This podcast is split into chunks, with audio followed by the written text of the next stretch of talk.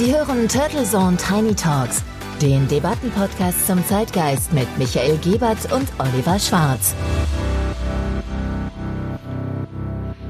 Ja, willkommen, liebe Zuhörer und Zuhörerinnen, heute an diesem wunderschönen Montag mittlerweile zu einer neuen Episode Nummer drei der Turtle Zone Tiny Talks. Hallo Oliver. Ja, guten Morgen und Servus Michael und auch von mir natürlich ein fröhliches Willkommen an unsere Zuhörer. Schön, dass Sie wieder reinhören bei Turtle Zone Tiny Talks. Oliver, wie war denn deine letzte Woche? Einfach nur mal ein Recap. Wie war dein Wochenende? Ich hoffe, alles wunderbar. Wir haben ja ähm, in der Zwischenzeit auch gesehen, Maskenpflicht in wieder anzulegen, auch hier in München und in Bayern. Ja, da waren wir jetzt hier nicht so betroffen von. Also sag mal, wenn ich so mit der Bahn hier in Baden-Württemberg fahre, habe ich die sowieso an oder im Supermarkt. Naja, nach unserer letzten Episode war ich natürlich vor allen Dingen ja sehr neugierig, wie so der globale Klimastreik jetzt am Freitag gelaufen ist und ja, habe mich dann doch gefreut, dass der Protest trotz des strömenden Regens in Berlin ja nicht völlig ins Wasser gefallen ist. Hier in Karlsruhe war es eher eisig kalt. Naja, aber wir waren uns ja einig, Michael, dass es in Corona-Zeiten erstmal um ein sichtbares Lebenszeichen ging für das Thema und nicht um neue Teilnehmerrekorde oder so etwas. Ja, und die, die Sorgen der jungen Menschen und von uns natürlich auch um das Klima, die sind ja auch leider derzeit bei wieder stark ansteigenden Corona-Zahlen ja nicht die einzigen Zukunftssorgen der Menschen. Und apropos Sorgen, ich habe den jährlichen Brief von der Rentenversicherung bekommen. Naja, aber ansonsten alles gut und gestern ging ja auch die Bits und Prezels Konferenz wieder los.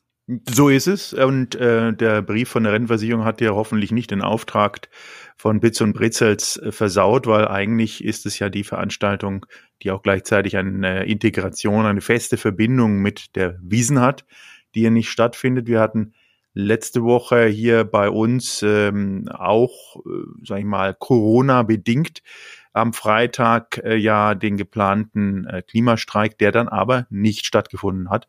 Das war dann so eine Art kleinerer Sitzstreik.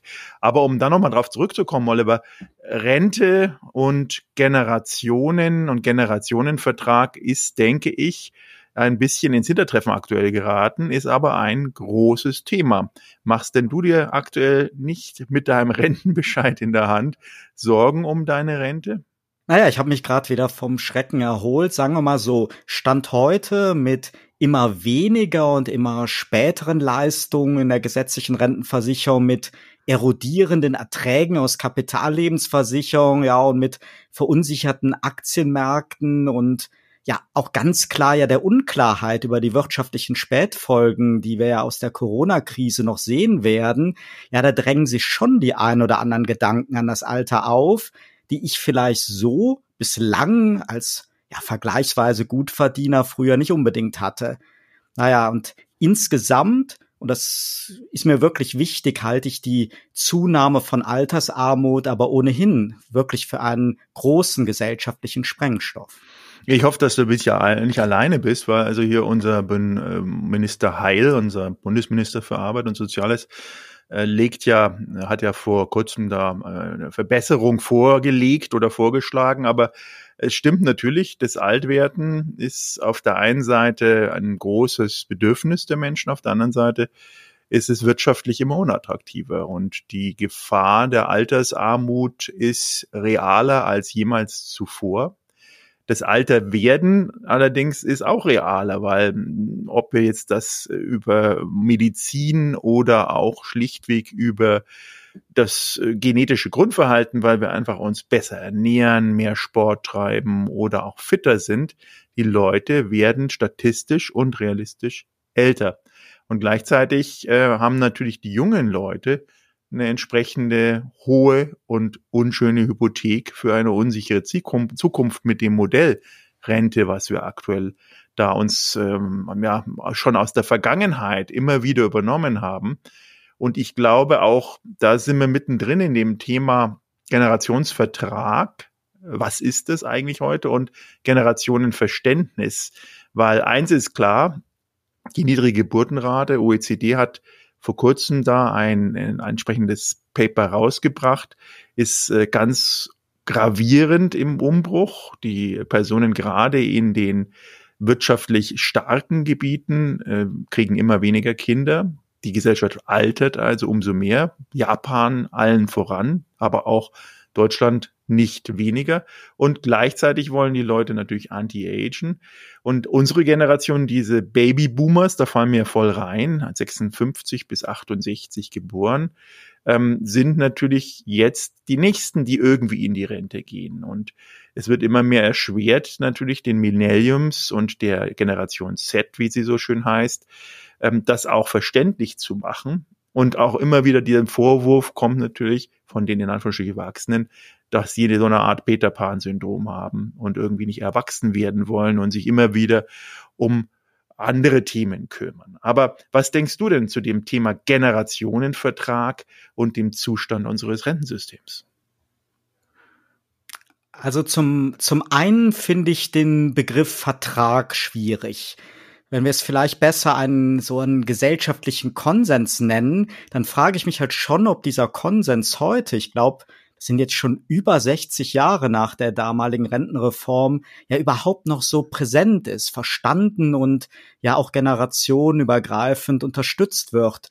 Und ich finde es nicht gut und wirklich sehr bedauerlich, dass so irgendwie jeglicher Ansatz zur seit langem ja erneut notwendigen Reform des Rentensystems ja wirklich schon in allerkleinsten Dimensionen politisch dann gescheitert ist. Ich glaube, das, äh, das Thema ist wirklich lösungsorientiert herangehen zu wollen. Also ich werfe jetzt den Politikern jeglicher Couleur nicht vor, dass sie den Willen haben, was zu ändern. Ich glaube, die sehen das sehr wohl, dass das extremes politisch, aber auch gesellschaftliches Konfliktpotenzial birgt. Und das, was jetzt der Bundesminister Heil ja vorgeschlagen hat, war so eine Art Garantie bis 20 50, 20, 40 Mal zu geben. Wobei ich glaube, das wird nicht aufgehen, weil natürlich diese Garantie, die dort immer versprochen wird, ist immer zu Lasten von möglichen drei Säulen. Das eine ist früher sozusagen ähm, einzahlen, die mehr, mehr Leute verpflichten einzuzahlen, mehr einzuzahlen später in Rente zu gehen oder schlichtweg die Rente zu kürzen. Und alle drei sind fatal, so dass es ähm, dort, glaube ich, eine grundsätzliche Änderung bedarf in irgendeiner Art und Weise dort voranzukommen. Weil überlegen wir, Oliver, wir haben jetzt einen Rentenanstieg prognostiziert, also der Beitrag sozusagen, den ich einzahle als Arbeitnehmer und Arbeitnehmerin, von 18,6 hm, jetzt auf 21,9. Das ist die Prognose für die nächsten paar Jahre. Man sagt vielleicht drei, vier Jahre, fünf Jahre. Und auch das wird nicht reichen. Abzüglich der ganzen anderen Ausgaben, gesetzlich und Regelausgaben, die ich am Ende vor meiner Nettoeinkommen dann wirklich sehe, ist das dramatisch, wenn man das nochmal inflationsbereinigt sieht. Ja, Michael, uns wird ja immer vom demografischen Wandel gesprochen, aber wenn wir nochmal einfach gucken, wie ist es eigentlich damals dazu gekommen? Und ich verstehe ja, dass die Einführung des Generationenvertrags damals, die hat ja auch etwas mit der geringen Kapitaldecke des damaligen Rentensystems zu tun und so die Idee, dass die arbeitende Generation die Rentenkassen in einer Art Umlageverfahren füllt, ja, und selber später dann davon profitieren soll, die ist ja sicher auch aus Sicht der 50er Jahre und der damaligen Gesellschafts- und Arbeitswelt ja sicher ein Konzept, das vielleicht angemessen und sinnvoll war. Aber wenn wir mal sehen, was sich in der Zeit alles getan hat, äh, was wir aus heutiger Perspektive sehen, diese latente Gefahr von Altersarmut für breite Bevölkerungsschichten. Das kann doch nicht ernsthaft akzeptiert werden und immer gesagt werden, ja, so ein Umbau von so einem System, ja, das hat riesenlange Perspektiven über Jahrzehnte hinweg. Und wenn ich da von Armut, Armut rede,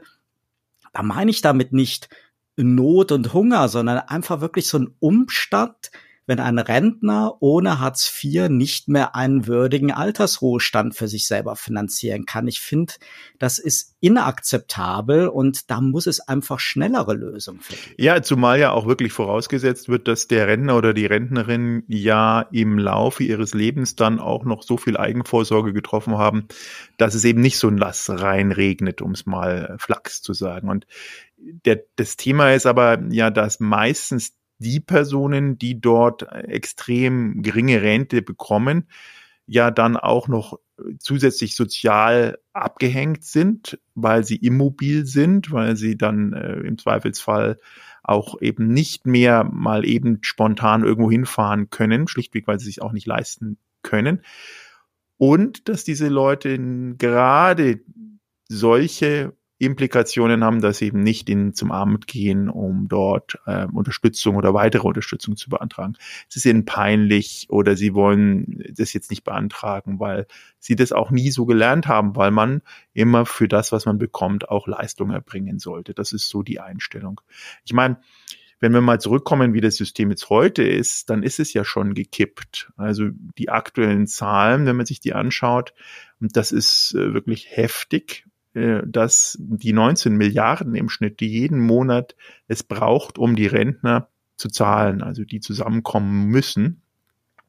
Was meinst du denn, wie viele da äh, wirklich auch in der Direktumlage von den Einzahlern kommen und wie viele Milliarden zugeschossen werden müssen? Ja, das ist etwas, das finde ich, wird auch einfach in dieser ganzen Diskussion viel zu intransparent gemacht. Ich bin aber generell durchaus der Meinung, dass Transferleistungen, Steuereinnahmen wirklich gerechtfertigt sind. Und wenn wir nochmal einen Punkt zurückspringen, also diese, diese Reform des Rentensystems, das ist ja auch wieder so ein, so ein Punkt, wo was viele fordern und jeder hat irgendwie ganz andere Punkte im, im Fokus. Also ich habe sogar mal gelesen, dass es als unfair angesehen wird, wenn Menschen ohne Kinder dieselben Rentenpunkte pro Beitragseuro erhalten wie welche mit Kindern.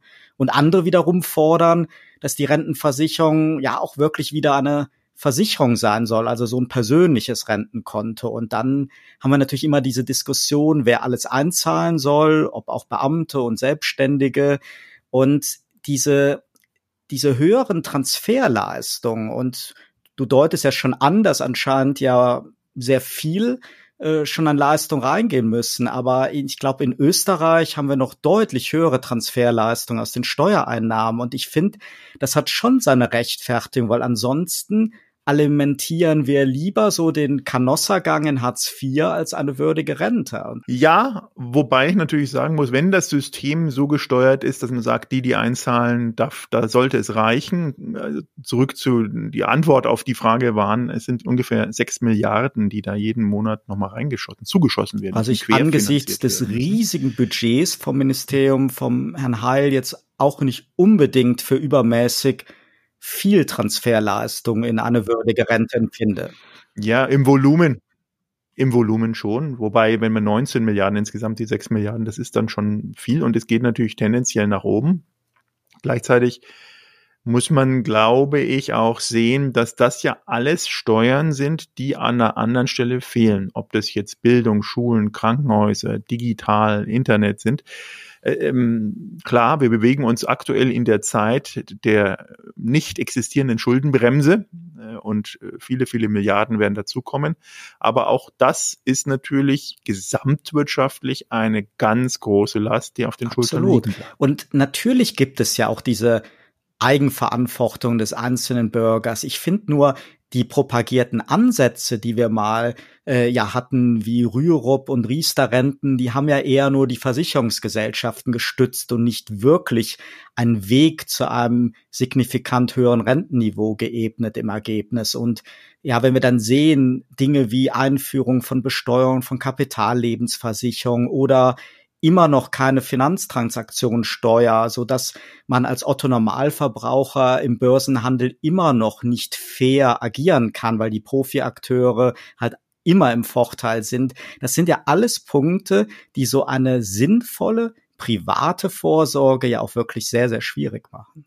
Ja, und die letztendlich ist es ja so, dass die Leute, die einzahlen wollen, ähm, die können einzahlen, aber müssen nicht. Also wir haben jetzt ja schon seit langem die Diskussion, müssen selbstständige Unternehmer und Unternehmerinnen einzahlen. Da hat es ja ähm, immer wieder zu Verflechtungen geführt, die gesagt haben, ja, wenn wir einzahlen müssen oder wollen, dann müssen auch die Gruppen wie Beamte äh, und Politiker und wer da alles so drin ist, auch einzahlen. Dann muss das verpflichtend für alle sein. Ich glaube, das wäre ein erster Schritt der Fairness dass man sagt, wenn dann alle. Das andere ist auch eine Verschlankung der Systeme. Ich meine, man darf ja nicht vergessen, die ganzen Rentensysteme, und das war einer der Punkte, die auch dieser zehnköpfige Rentenrat, der ja existiert auf Bundesebene, bei der letzten Sitzung anmoniert hat, ist die äh, dringende Verschlackung und Verschlankung der Systeme, der Rentensysteme. Also Stichwort Digitalisierung, so wie du jetzt zum Beispiel per Post einen Brief bekommen hast, das ist ja ganz nett, aber schön wäre ja mal abzufragen, willst du den denn gerade per Post haben oder macht es Sinn, dass er vielleicht per E-Mail zugestellt wird? Ja, also und, und Michael, wie, würden und Michael, viel, viel wie bürokratisch es ist, wenn jetzt wirklich ein Selbstständiger freiwillig einzahlen will oder ein Besserverdiener über die Beitragsbemessungsgrenze hinweg mehr einzahlen will. Das sind ja bürokratische Hürden, der wird da seines Lebens nicht froh. Natürlich. Ja, du musst alles nachweisen. Du kannst natürlich jetzt über diesen Mittelweg der Künstlersozialkasse immer auch in eine gewisse Anspruchshaltung kommen. Aber auch da ist es ein, ein, ein Nachweispflicht auf der Seite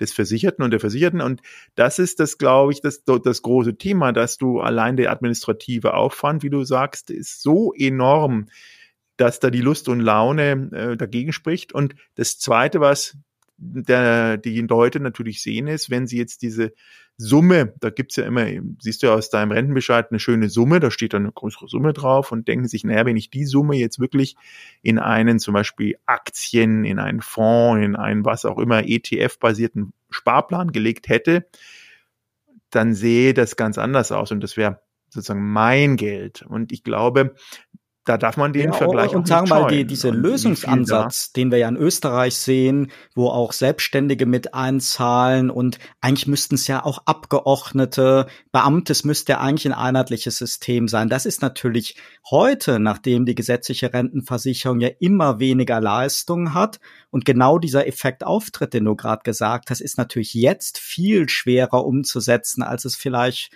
noch vor einigen Jahren gewesen wäre. Ja, es, es wird halt wie in der Medizin oft auch ja. eben nur gelindert. Ja, also dieses Pflaster wird draufgeklebt, wird geguckt, ist die Wunde nicht schlimm genug, okay, neues Pflaster drauf.